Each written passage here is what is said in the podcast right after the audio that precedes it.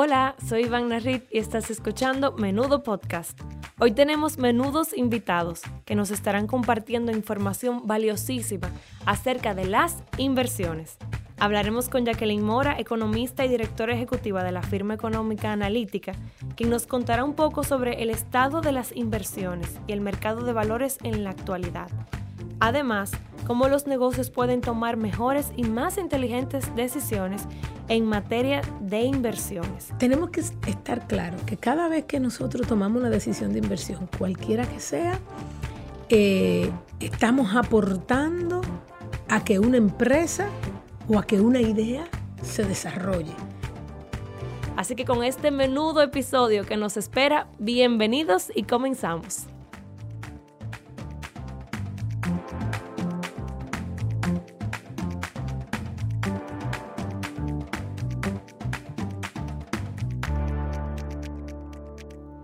Jacqueline, Muchísimas gracias por participar en este menudo podcast. Bueno, gracias a ustedes por invitarme. Este tipo de iniciativa yo creo que tiene un impacto interesantísimo en todos. Dijiste que te consideras millennial y que te encantan eh, todo esto, estas nuevas formas de comunicar, de conectar con la gente, de ser digital. Eh, como economista, Jacqueline, ¿cómo nace tu interés por la economía? Mira, es muy interesante. Yo con el tiempo he creído cada vez más en el destino. Y yo comencé estudiando administración hotelera. Tenía 16 años cuando entré a la universidad. Quizá no tenía tan claras las cosas como las eh, quería en la vida. Lo que tenía muy claro era qué cosas me apasionaban. Y lo que a mí me apasionaba era las matemáticas, me apasionaba el análisis, por eso la ingeniería, digamos, no me, no me gustaba tanto. Y en el primer semestre de la universidad me doy cuenta que esa carrera no era la que iba con la pasión que yo tenía. Así que comencé eh, una, una cruzada en buscar cuál carrera era la que se adaptaba más a mi, más a mi, a mi real pasión. Siempre creí, eh, a ver, de entrada podría haber sido simplemente ser profesora de matemáticas y soy amante de la educación. Ese es otro tema eh, que marca mi vida en todos los aspectos y siempre me ha acompañado. Eh, pero quería algo en donde también pudiese eh, ayudar a mi país. Y de repente buscando me encontré con esta carrera. Al inicio me dio curiosidad, luego me entré de lleno. Lo que traté fue de dar todo lo que podía en esa carrera que para mí era algo absolutamente nuevo y terminé enamorada de ella. La realidad, esa es la realidad. Terminé enamorada. Fue una búsqueda intencional hacia aquello que conectara lo que yo quería dar con lo que yo era. Yo creo mucho que todos deberíamos saber por lo menos lo básico de economía, porque imagino también que te da otra perspectiva para ver las cosas, para entender la sociedad. Bueno, la economía es fascinante.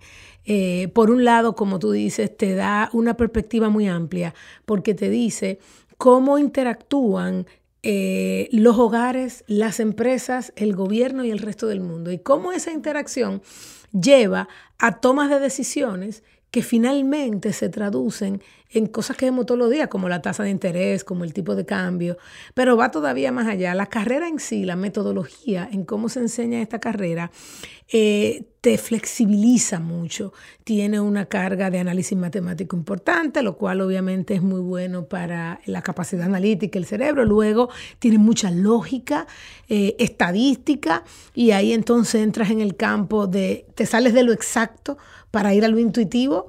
Eh, y finalmente tiene el tema de la historia como un punto fundamental para entender las cosas que funcionaron, no funcionaron, por qué y cuáles de las cosas que cambiaron pueden hacer que temas que hicimos en el futuro, en el pasado, disculpa, pues funcionen en el futuro. Entonces te hace un, un profesional muy diverso y entonces puedes entrar a áreas tan símiles en la realidad, pero que la gente la ve tan diferente. Entonces tú vas a ver que los economistas hoy tienen un papel súper de liderazgo en mercadeo.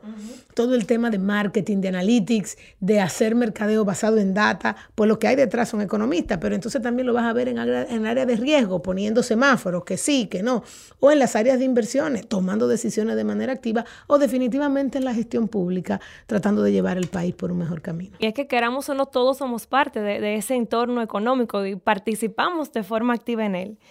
Jacqueline, diariamente las empresas, pero también nosotros las personas, tenemos que tomar decisiones de inversión, de financiamiento. eh, con la que uno intenta optimizar los recursos que tú tienes disponibles y así maximizar los beneficios. ¿Qué debemos tomar en cuenta? para que podamos tomar estas decisiones de la mejor forma posible. Mira, es interesante porque cuando tú entras al concepto de inversión, ¿ok? Inversión es de, de los temas en economía, ¿verdad? Que te vincula el presente con el futuro. Perfecto. Con lo cual, cuando tú estás tomando una decisión de inversión, estás decidiendo hoy poner recursos financieros, personales, horas de trabajo, poner recursos en favor de un futuro, una futura fuente de ingresos que es incierta, ¿verdad? Pero que hay elementos que le, dan, que le van a dar cada vez más certeza. Entonces las inversiones son fundamentales para que los países crezcan, son fundamentales para que los hogares crezcan, para tú poder eh, crecer financieramente como persona, como empresa y como sociedad.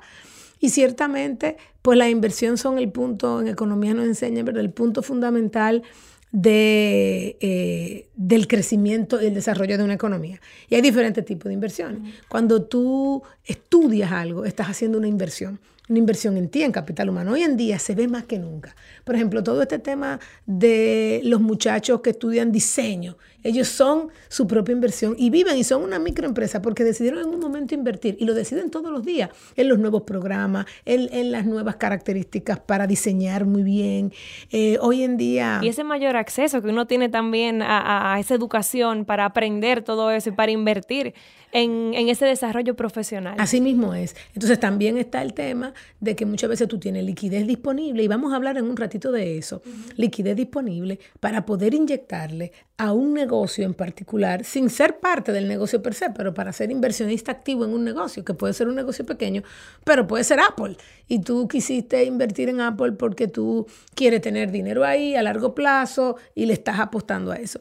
También obviamente a veces simplemente decimos, no, mira, yo no quiero invertir directamente en un sector, pero quiero prestarle a un sector en particular. Y eso lo puedo hacer directamente a través del mercado de valores, que ahorita vamos a hablar de cómo se desarrolla en República Dominicana, cuánto ha cambiado, las opciones que hay, pero también lo puedo hacer a través de la banca. Y la banca entonces juega ese rol de intermediario entre que tú pongas ese dinero ahí y la banca entonces comienza a buscar opciones y a través de los préstamos inyecta capital a las empresas para que lo hagan. Tú hablabas de esa parte intuitiva, que también uno tiene que combinar con los datos, con, con ya cuando uno tiene la información.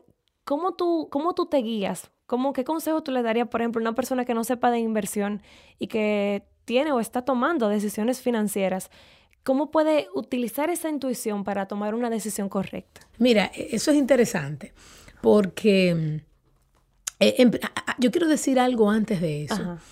Tenemos que estar claros que cada vez que nosotros tomamos una decisión de inversión, cualquiera que sea, eh, estamos aportando a que una empresa o a que una idea se desarrolle.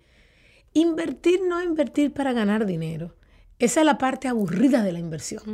La parte bonita de la inversión es saber que, que, que, ese esfuerzo que tú haces en ahorrar cuando tú lo pones en un certificado de un banco, cuando tú lo inviertes a través del mercado de valores, si tú te pones a pensar, tú estás haciendo posible, y hablábamos hace poco del estudio, tú estás haciendo posible que temas como estudios de grabaciones, como, em, como emprendedores que están teniendo ideas chulísimas, como empresas que van a cambiar el mundo, tú estás haciendo eso al mismo tiempo. Entonces, ¿qué, quiere decir esto? Tú dices, bueno, sí, pero yo no quiero perder mi dinero. Está muy linda tu idea soñadora, pero yo mi dinero está muy bonito, pero yo no quiero perder dinero. Entonces, ahí hay varias cosas.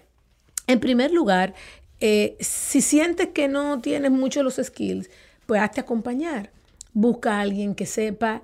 Mira, ya hay tantos recursos. Antes, obligatoriamente tú tenías que buscar una persona. Hoy existen videos de YouTube, existen podcasts, existe gente, gente que está regalando eso en las redes para decirte, mira, podemos, eh, tú puedes invertir de esta forma. Pero lo segundo es, dependiendo de dónde vayas a invertir, trata de conocer el mercado donde vas a invertir.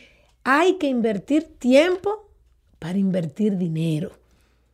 Las inversiones, eso es así, hay que invertir tiempo para invertir dinero. Tú tienes amigos que saben, siéntate con tus amigos, invítalo a un café, dile cuáles son tus motivaciones para invertir. Dile qué es lo que quieres lograr. Que es tan valioso. No, y lo que quieres lograr. Porque muchas veces no es lo mismo decir, yo tengo un dinero y lo quiero invertir porque eh, voy a comenzar un negocio dentro de seis meses y no quiero que, bueno, eso es una cosa. Ahora tú dices, no, pero es que yo quiero irme a estudiar fuera dentro de tres años. No, mira, lo que pasa en realidad es que ya yo quiero comenzar a poner dinero para, que, para poder retirarme a los 50. Entonces, el objetivo, tu perfil como inversionista y el objetivo que tengas con eso también va a determinar cuáles son las opciones que son mejor para ti. Tú quiero tomar un chin de riesgo, me encanta el mercado automovilístico y me gustaría ser parte de él. Entonces, e, e, esos son los temas. Pero edúcate, hay muchos recursos. Acércate a amigos que sepan de eso. Si eres un empresario, un pequeño empresario, hazte asesorar por una persona que te pueda ayudar. Y tu banco también te puedes, o tu puesto de bolsa, si lo que tienes es una cuenta de corretaje, es un aliado fundamental y están para eso. Tú puedes tomar el teléfono y decirle, mira, yo voy a invertir tanto y yo necesito que tú me ayudes. Tener clara la meta y entonces eh, identificar ese camino, ese trayecto de cómo voy a llegar. Así es. Tú mencionabas la importancia de uno prepararse, de uno conocer sobre el tema. Eh, estuve viendo en tu firma analítica, en la página que tienen en la web, que tienen mucha información de qué debes saber, qué debes conocer o cómo iniciar ese trayecto para conocer un poquito más sobre las inversiones. Si nos puedes hablar de analítica, ¿qué es? ¿A qué se dedica esta empresa? Me imagino que ahí también combinas esa pasión que mencionabas al inicio por la educación, porque más gente aprenda y conozca qué hacer y, qué, qué debe saber en temas de inversión. Bueno, mira, analítica eh, es un mix entre un sueño y un compromiso. ¿verdad? Cuando tú comienzas a trabajar, a veces te queda, tú tienes que tomar eh, decisiones así como son las decisiones de inversión, tienes que tomar decisiones en qué tú vas a distribuir tu tiempo. Di clases por mucho tiempo, voy a volver a dar, estoy totalmente segura de eso. Y hoy lo doy en seminarios muy específicos. Este, entonces, cuando eh, se forma analítica, que viene de ese, esa idea de hacer economía para el sector privado, sobre todo, utilizando intensamente los datos y aplicando técnica de inteligencia de negocio al área de economía. En mi momento yo quería este, poner la economía más de moda. Ese era un, porque la gente veía la economía tan aburrida para el sector público y estaban surgiendo todos estos temas de business intelligence que solamente se veían para los negocios. Y un poco analítica trató de hacer eso. Y entonces claramente, por un lado, pues lo que hacemos es hacer la parte de economía, eh, trabajamos de cerca con el sector privado, a veces hacemos eh, eh, estudios con el sector público, pero por otro lado también abordamos el tema de cómo aplicar la inteligencia de negocios, el uso de los datos y, la y convertir esos datos en decisiones rápidas, tiempo, en el momento adecuado, porque las decisiones, si tú tomas una mala decisión en un buen momento, eh, eh, es un problema, ¿verdad? Es un error. Pero si tú, tomas, si tú tomas una buena decisión en un mal momento, entonces pierde credibilidad. Entonces la, data a tiempo te da eso. Entonces un poco que analítica es esto. Pero, como tú dices, muchas veces las empresas pequeñas no tenemos eh, todo para dar la, hacer la responsabilidad social que queremos. Y nuestra responsabilidad social, entonces la hemos marcado en la educación. Y por eso tenemos tantos recursos como el macro concept, que darte conceptos de economía para que tú lo temas, como el macro chart, que poner información que existe disponible también para que tú conozcas, como las macro tendencias, que son tendencias de indicador económico. Y todo eso está ahí para que la gente también aprenda. Y es parte de nuestra responsabilidad social. Totalmente básicos que todo profesional debería conocer. Eh, por eso que hablábamos al inicio, de que uno quiera o no es parte de, este entorno económico. Tú sabes que eso que tú acabas de decir es fundamental, porque eh, cuando vas a invertir, yo te digo, aprende del sector donde vas a invertir, pero también debes saber cómo ese sector se relaciona con el entorno. Hay decisiones de política, el petróleo, cosas que no controlamos, que están en nuestro entorno, que debemos saber que van a afectar cada uno de los sectores económicos de manera diferente. Y ahí está la grandeza de hacer un buen análisis de entorno todo el tiempo, ver ese entorno, esa variable que no controlamos, esa variable que son de política, cómo se relacionan a cada uno de los sectores y las empresas.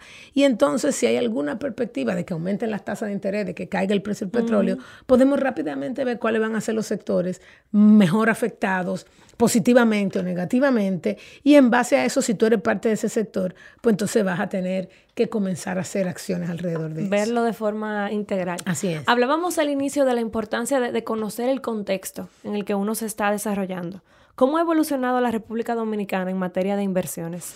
Mira, eh, la República Dominicana, eh, a pesar del momentito por el que estamos atravesando, la verdad es que a mí primero siempre la gente dice, bueno, pero ¿por qué tú comparas? Bueno, porque tenemos que comparar. Somos parte de una región y el resto del mundo no nos ve como República Dominicana, ¿verdad? Somos un puntito. Primero nos ve como un país, como un país que está en la región de, de Latinoamérica, etcétera.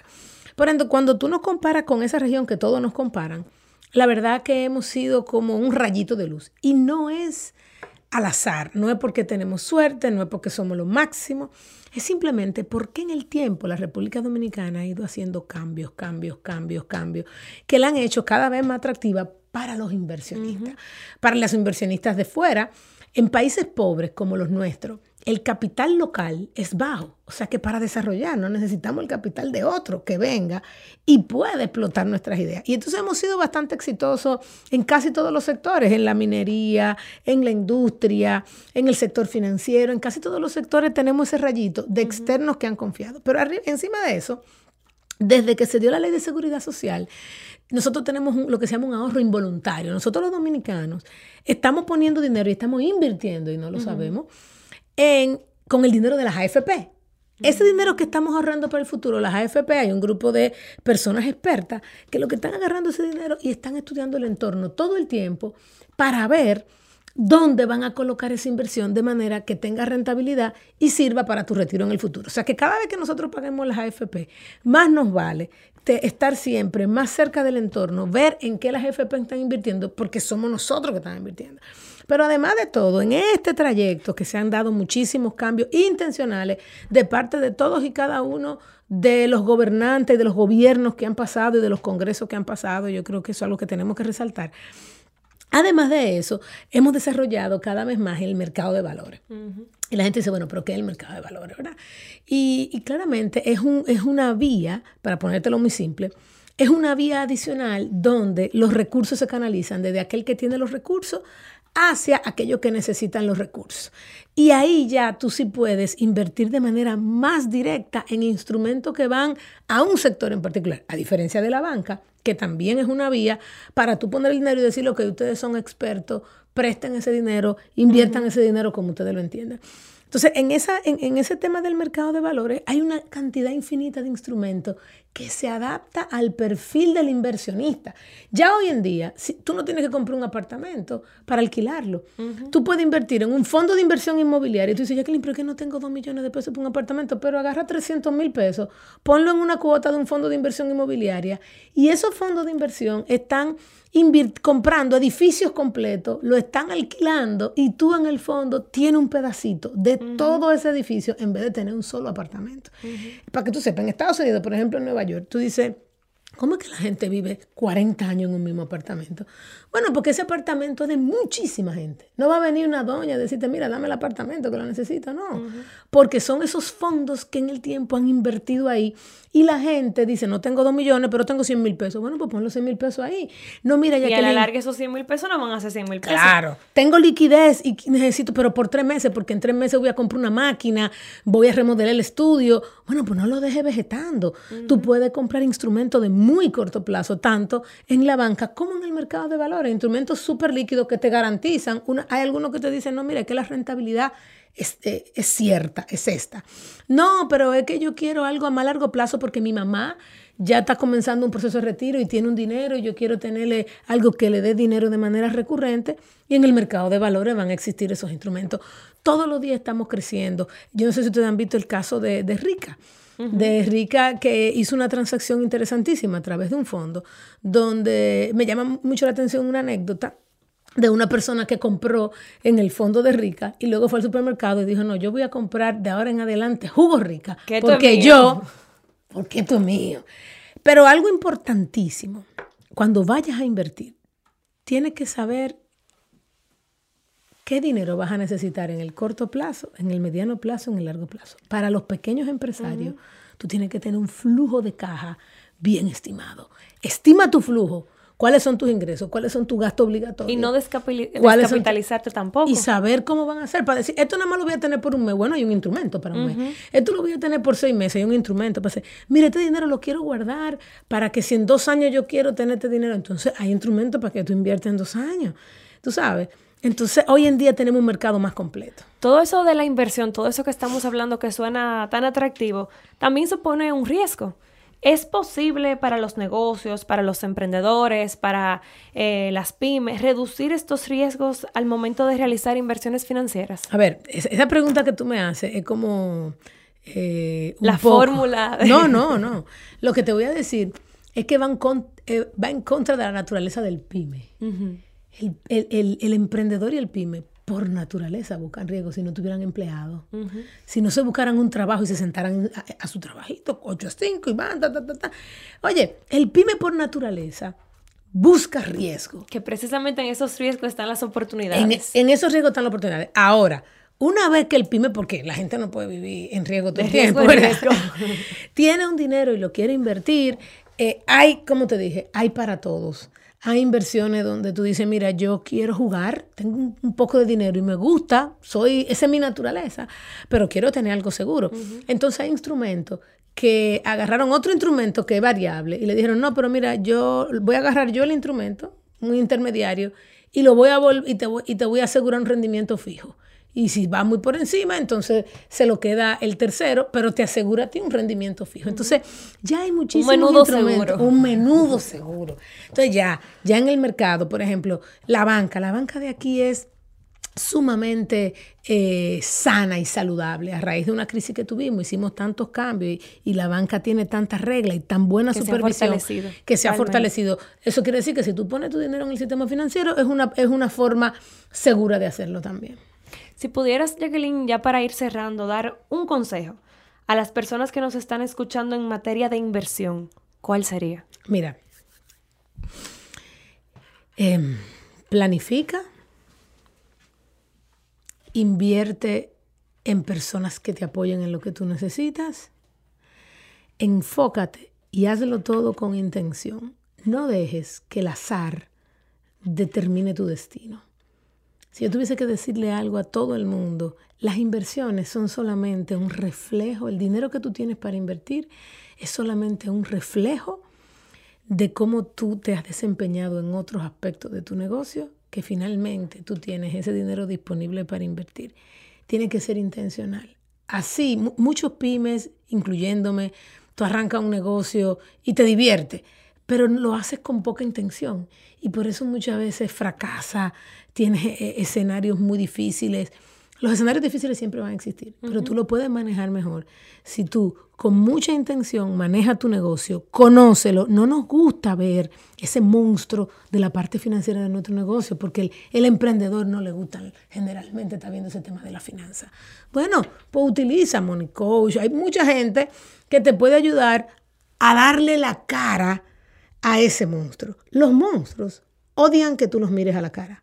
En el momento que tú lo miras a la cara, mira, eso es kriptonita. En el momento que tú lo miras a la cara, se hacen así. En ese momento tú tomas el control de tu negocio, mira bien tus necesidades, tu flujo de caja, establece esos objetivos a largo plazo para que puedas invertir y hazlo de manera intencional. Planificarse, trazarse un objetivo y entonces identificar ese trayecto, esa meta. Y hacerte asesorar si tú lo quieres. Y darle la cara al dinero. Muchísimas gracias, Jacqueline, por compartir un menudo informativo tan valioso con nosotros.